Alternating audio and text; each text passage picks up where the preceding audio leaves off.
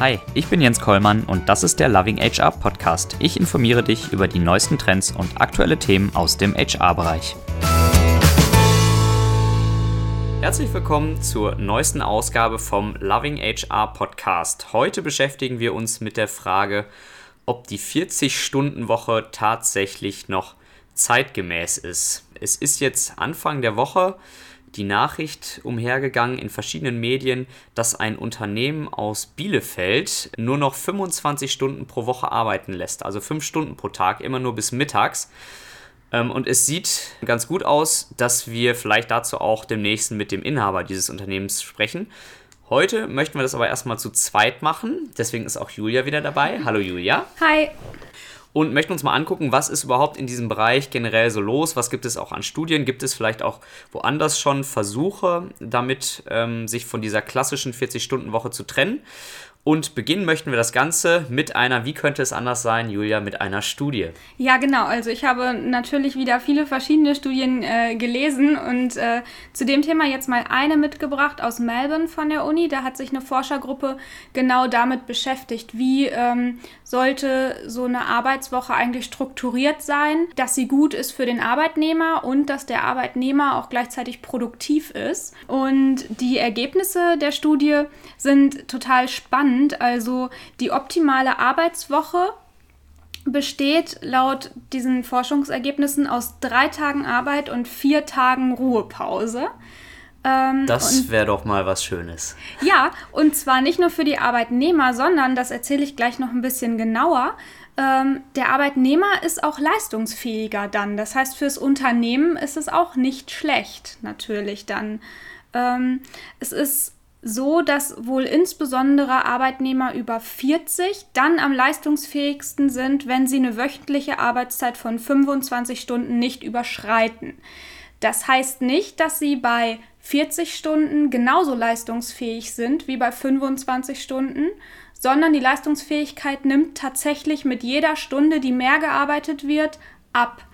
Die Forschergruppe hat für die Studie die Arbeitsangewohnheiten von 6500 Australiern untersucht und genau beobachtet und gleichzeitig ähm, Intelligenztests durchgeführt. Und ähm, die Ergebnisse waren wohl ziemlich eindeutig und haben gesagt, ähm, wirklich die Testpersonen, die weniger als 25 Stunden oder bis zu 25 Stunden die Woche arbeiten, hatten signifikant höhere Ergebnisse in den Tests, die die kognitive Leistungsfähigkeit gemessen haben, als die, die mehr gearbeitet haben. Und insbesondere die Kreativität und die Aufmerksamkeit nimmt ab bei mehr als 25 Stunden Arbeit. Und zwar mit jeder Stunde, die mhm. mehr gearbeitet mhm. wird. Also don't work hard, work smart.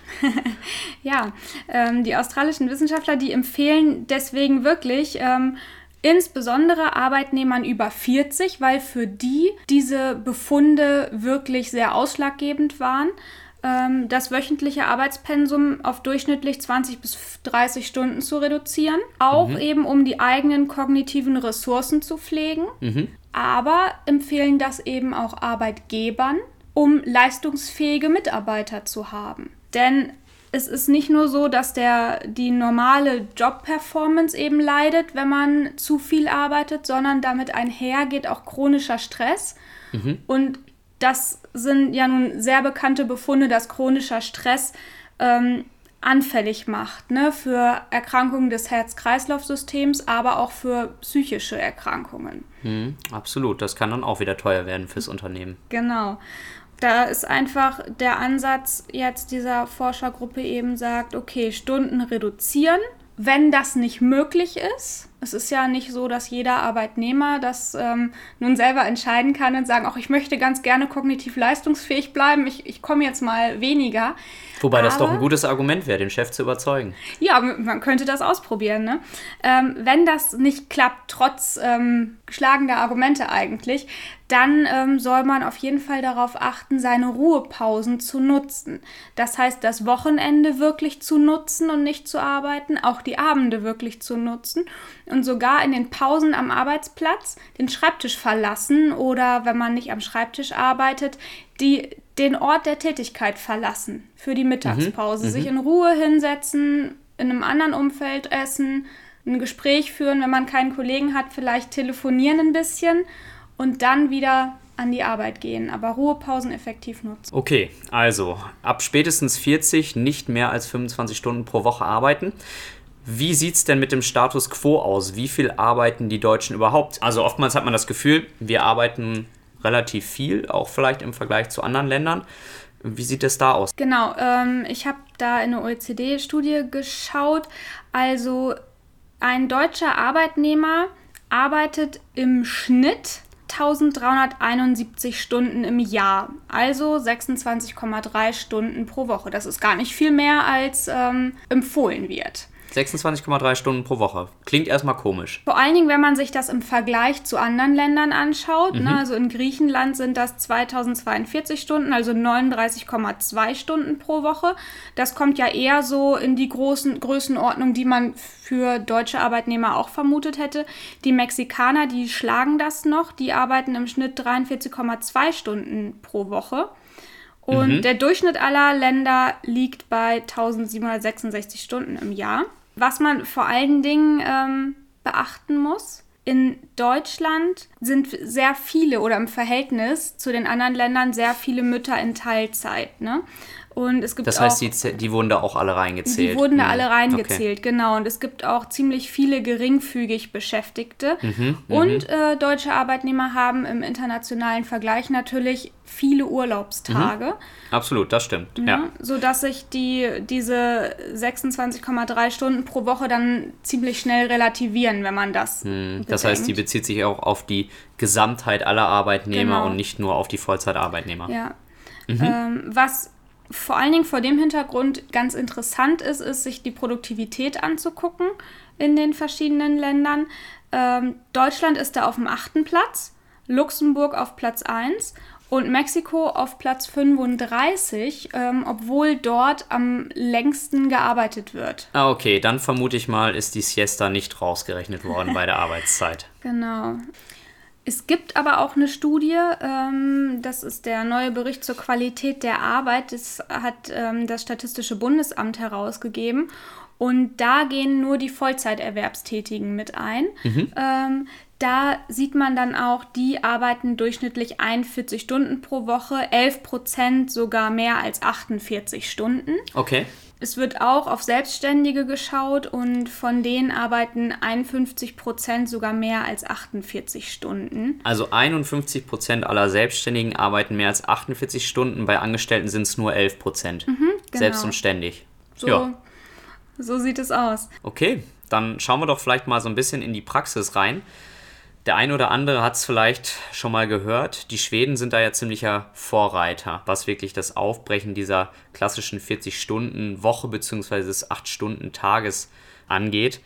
In Schweden wird schon seit längerer Zeit getestet und generell kann man sagen, die Ergebnisse bei reduzierter Arbeit sind weniger Krankmeldungen, höhere Produktivität und, das ist nicht ganz so überraschend, auch zufriedenere Mitarbeiter. Die Idee des Sechs-Stunden-Tages, der in Schweden ausprobiert wird, ist jetzt nicht ganz neu. Ähm, damit hat ein Toyota-Werk in Göteborg schon 2003 begonnen. Die haben dort die tägliche Arbeitsstundenzeit der Mitarbeiter auf sechs Stunden reduziert und waren damit ja so ein bisschen Vorreiter und auch Vorbild für andere Unternehmen und Einrichtungen. Und dann haben immer mehr Bereiche in Schweden nachgezogen, ähm, vor allem auch der Gesundheits- und Sozialsektor. Dort arbeiten Angestellte auch nur noch sechs Stunden. Der Lohn bleibt aber immer der gleiche. Diese Branchen wurden nicht zufällig ausgewählt, sondern das war so ein bisschen Resultat dessen, dass in diesem Bereich, also im Pflege-Gesundheitsbereich, die Angestellten überdurchschnittlich oft krank waren und auch äh, in diesem Bereich eine relativ hohe Fluktuation herrscht. Ähm, wir haben es eingangs erwähnt, Zufriedenheit der Mitarbeiter wurde erhöht, das ist auch in dem Bereich ähm, gelungen. Gleichzeitig ist auch die ähm, Motivation gestiegen und die Mitarbeiter waren weniger oft krank. Das heißt, insgesamt bringt dieser 6-Stunden-Arbeitstag wohl tatsächlich positive Veränderungen. Nachdem äh, beispielsweise in einem Krankenhaus die 30-Stunden-Woche eingeführt wurde, ähm, konnte dort oder ja, zwangsweise musste dort natürlich auch mehr Personal eingestellt werden. Äh, gleichzeitig haben aber auch oder hat das Personal dort auch eine erhebliche Produktivitätssteigerung erfahren und gleichzeitig ist die Wartezeit für Patienten gesunken.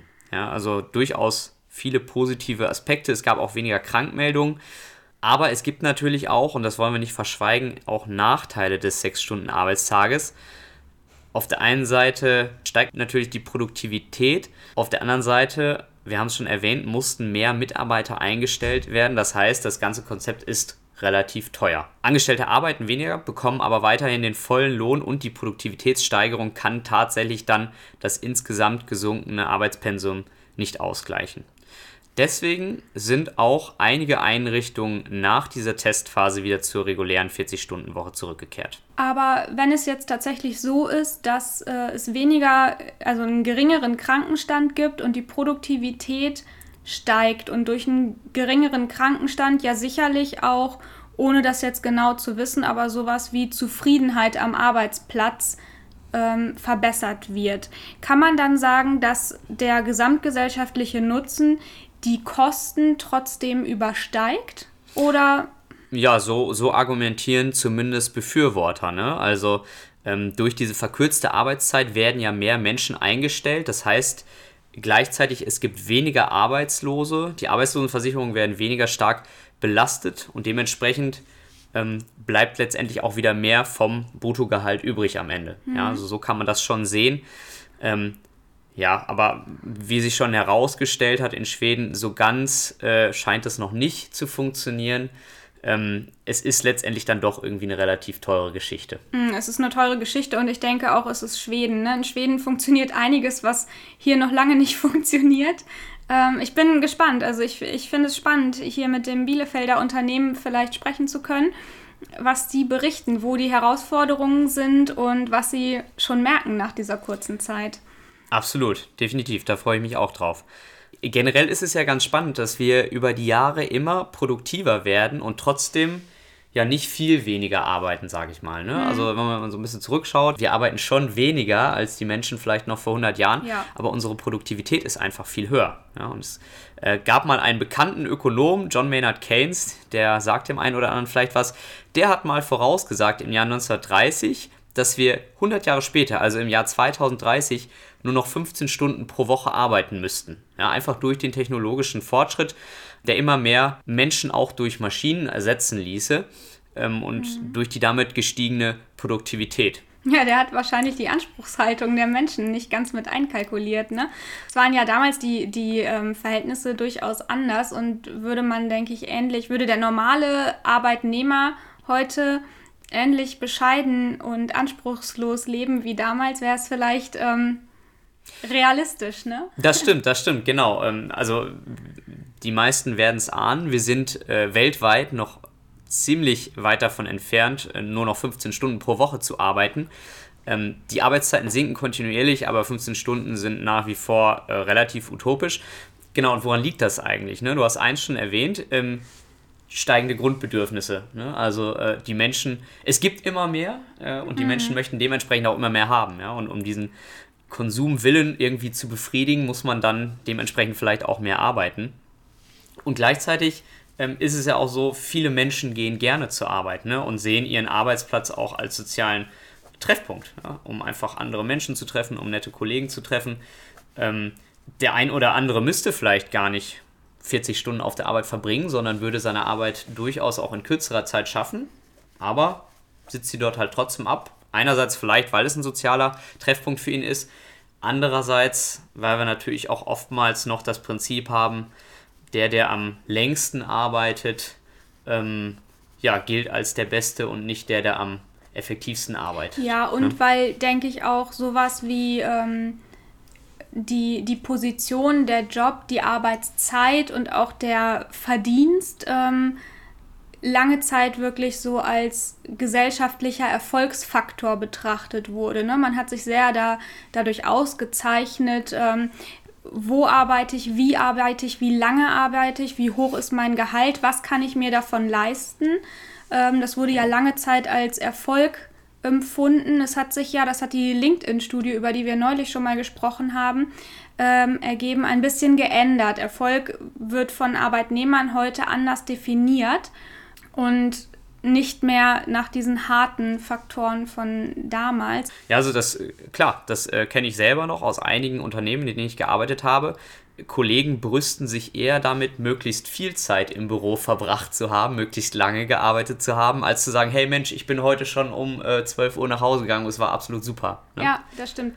Ja, auch in der ganzen Beratungsbranche, ne? da ist es, wenn, wenn externe Berater in einem Unternehmen sitzen, wenn die früher nach Hause gehen als die, die eigenen, die unternehmensinternen Mitarbeiter, dann kann, können die Berater nicht gut sein. Absolut, ja. Und ähm, es gibt äh, einen weiteren Grund, das sind die Opportunitätskosten. Ja? Das heißt, je mehr Geld Arbeitnehmer verdienen, desto weniger sind sie auch auf Freizeit aus. Ja. ja? Das ist einfach so eine, so eine Spirale, in der man sich dann dreht. Ähm, oftmals kommen ja ähm, Arbeitnehmer auch auf hohe Positionen, die dann mit einem entsprechenden Einkommen äh, verbunden sind, dadurch, dass sie besonders viel gearbeitet haben. Mhm.